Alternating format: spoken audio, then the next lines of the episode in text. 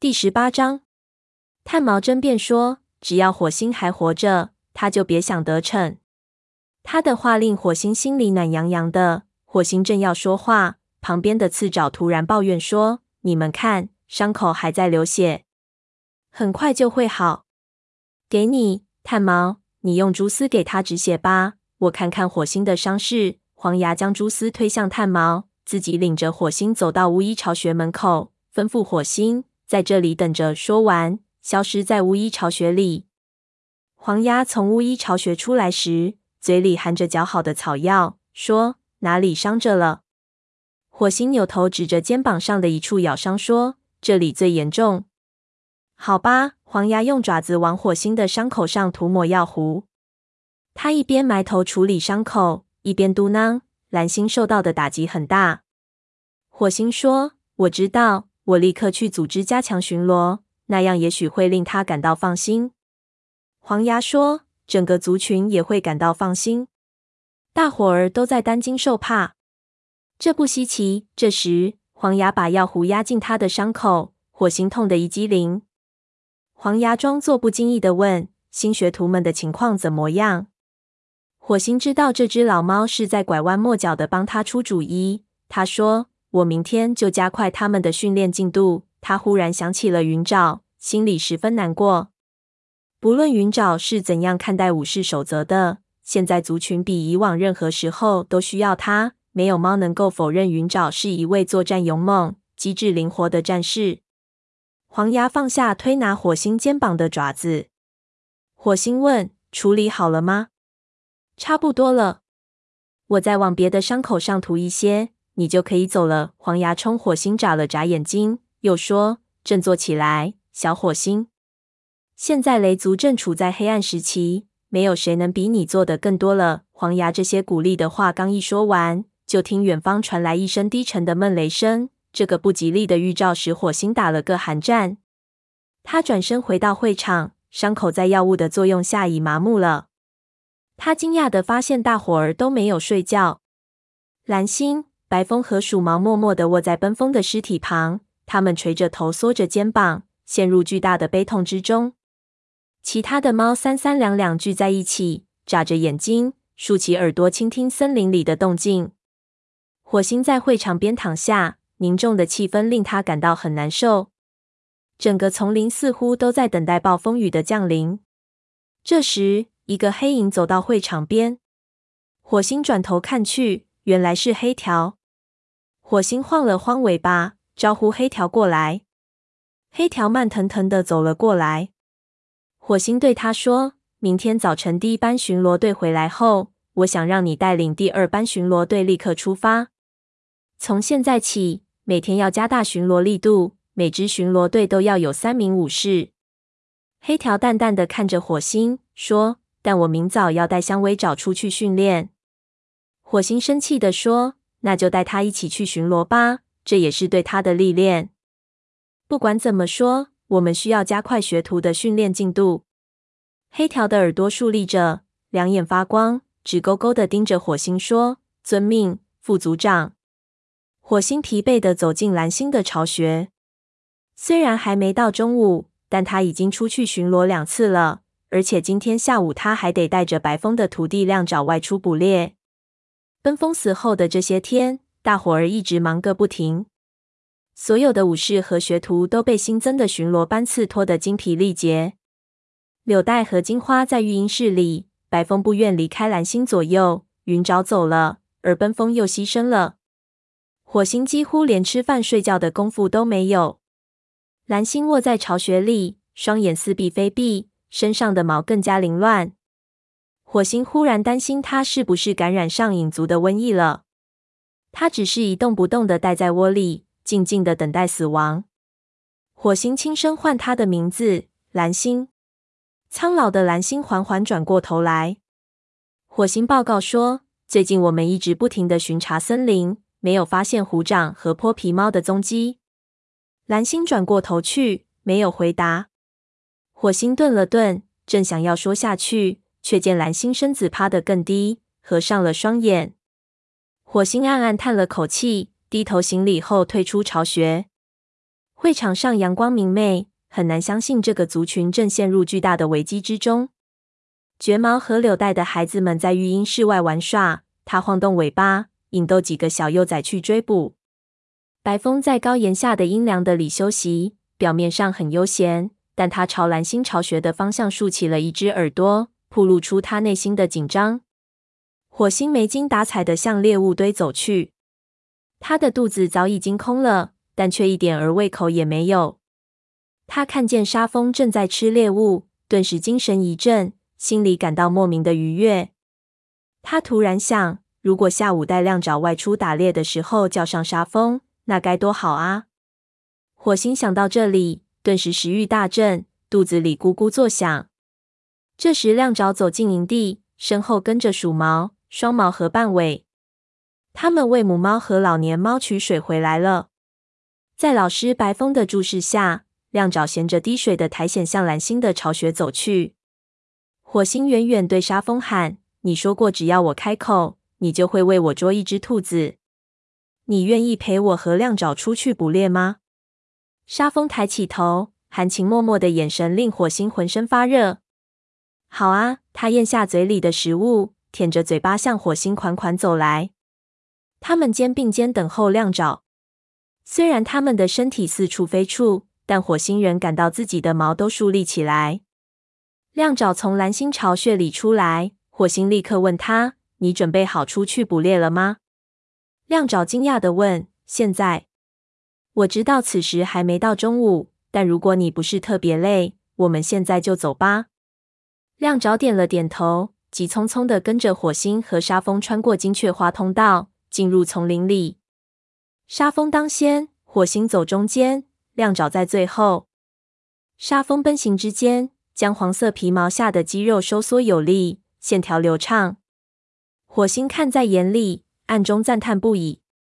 他知道沙蜂和他一样感到非常疲惫，但他在灌木丛里奔跑时仍然十分迅捷。沙风忽然停住脚步，俯下身子，悄声说：“我想我们找到了一个。”亮爪张开嘴嗅了嗅空气。火星则静静地站在原地，他已经嗅到了兔子的气味，而且听到前方一簇香薇丛里传出兔子的声音。沙风悄悄上前，向兔子的位置猛然扑出，所过之处，枝叶沙沙作响。火星听见里面传出兔子后腿蹬的的声音，他来不及细想，就下意识地跳了出去，绕到那丛香薇后面，截住兔子的退路，将它逮了个正着。火星一口便将兔子咬死。虽然这么长时间没有下一滴雨，他还是暗暗感激星族为这片丛林提供了丰富的猎物。几天前轰隆隆响了一阵雷，暴风雨却没有来，空气仍旧像往常一样沉闷干燥。沙蜂跑到火星身边，火星听到他喘气的声音，自己的呼吸也变得粗重起来。沙峰说：“谢谢你，今天我有些迟钝。”火星坦白地说：“我也是。”沙峰柔声说：“你需要休息。”火星在他默默含情的目光注视下，感到暖洋洋的，说：“我们都需要好好休息一下。但你比别的猫要忙上两倍，事情太多。不过我不用再花时间去训练云爪了。”云爪的离去令他越来越难过，他心里一直隐隐希望云爪能自己找路回到营地。但自从两脚兽将云爪强行带走后，再也没有他的音信。火星开始感到希望渐渐落空。每当他想到自己失去了两个徒弟，一个是炭毛，一个是云爪，心里就好像被针扎一样。如果他连师傅都当不好，又怎么能挑起副组长的重担呢？他给自己增加繁重的任务，一方面是向大家证明自己。另一方面，也是在消除他对自身是否具有领导能力的怀疑。沙蜂似乎感觉出火星的焦虑，抬起头说：“我知道现在事情很多，也许我能帮上更多的忙。”接着又神情苦涩地说：“反正我也没有徒弟。”陈毛收徒弟的事一定打击了他的自尊心。火星愧疚地说：“对不起。”话已出口，方才意识到沙峰并不知道是他选定的老师。他和族里其他的猫一样，都以为老师是蓝星选定的。沙峰迷惑不解地问：“对不起什么？”火星坦白承认：“蓝星要我为香薇找和蜡找选老师，我选了陈猫而没选你。”说完，他硬着头皮等着沙峰的臭骂，但他只是看着他。火星急忙说：“总有一天，你会成为一位伟大的老师。”但我不得不选橙毛。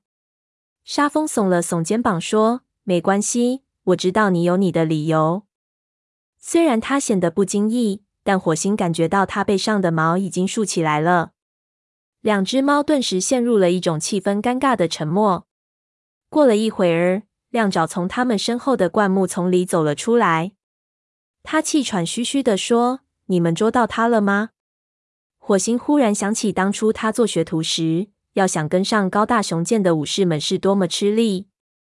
他用鼻子把死兔子顶到亮爪面前，说：“给你，你先咬第一口。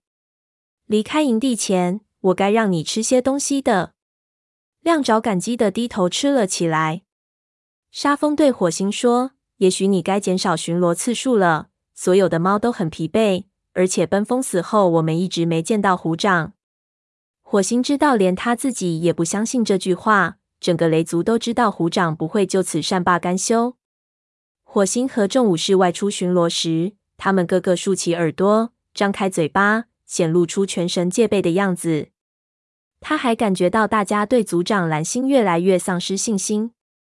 蓝星本该领导全族共同应对眼前这无形的威胁啊！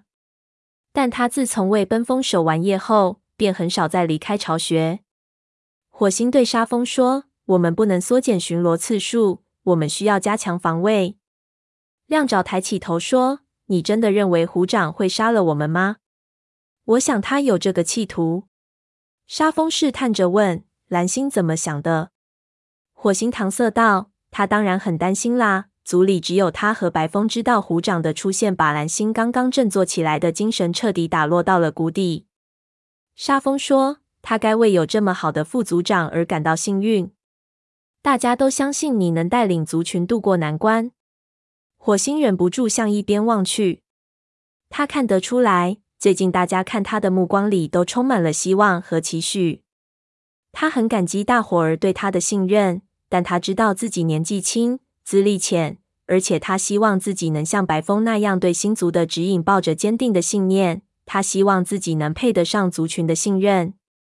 他保证说：“我会尽自己最大的努力。”沙风轻声说：“你已经做得很好了。”火星低头看着兔子说：“我们吃完兔子后捉些猎物再回去。”三只猫用完餐，向四棵树的方向走去。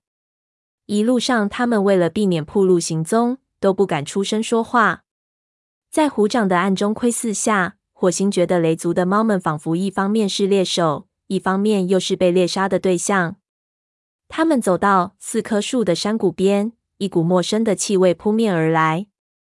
火星的毛一下子竖立起来，沙风显然也嗅到了这股气味，立刻弓起后背，肌肉紧绷。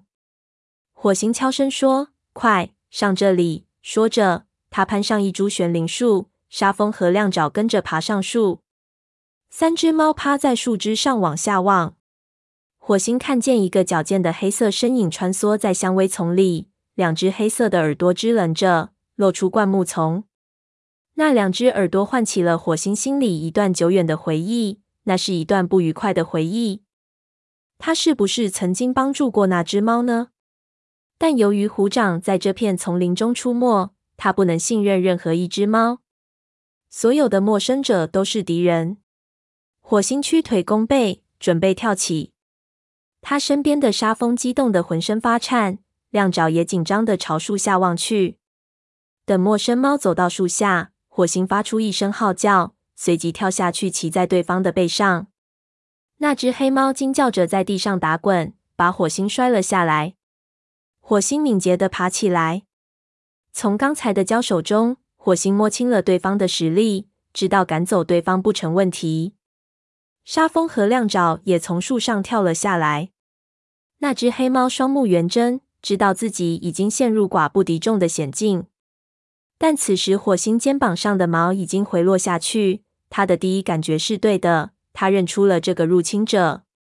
而入侵者脸上的表情也由惊骇转为欣慰。很显然，他也认出了火星。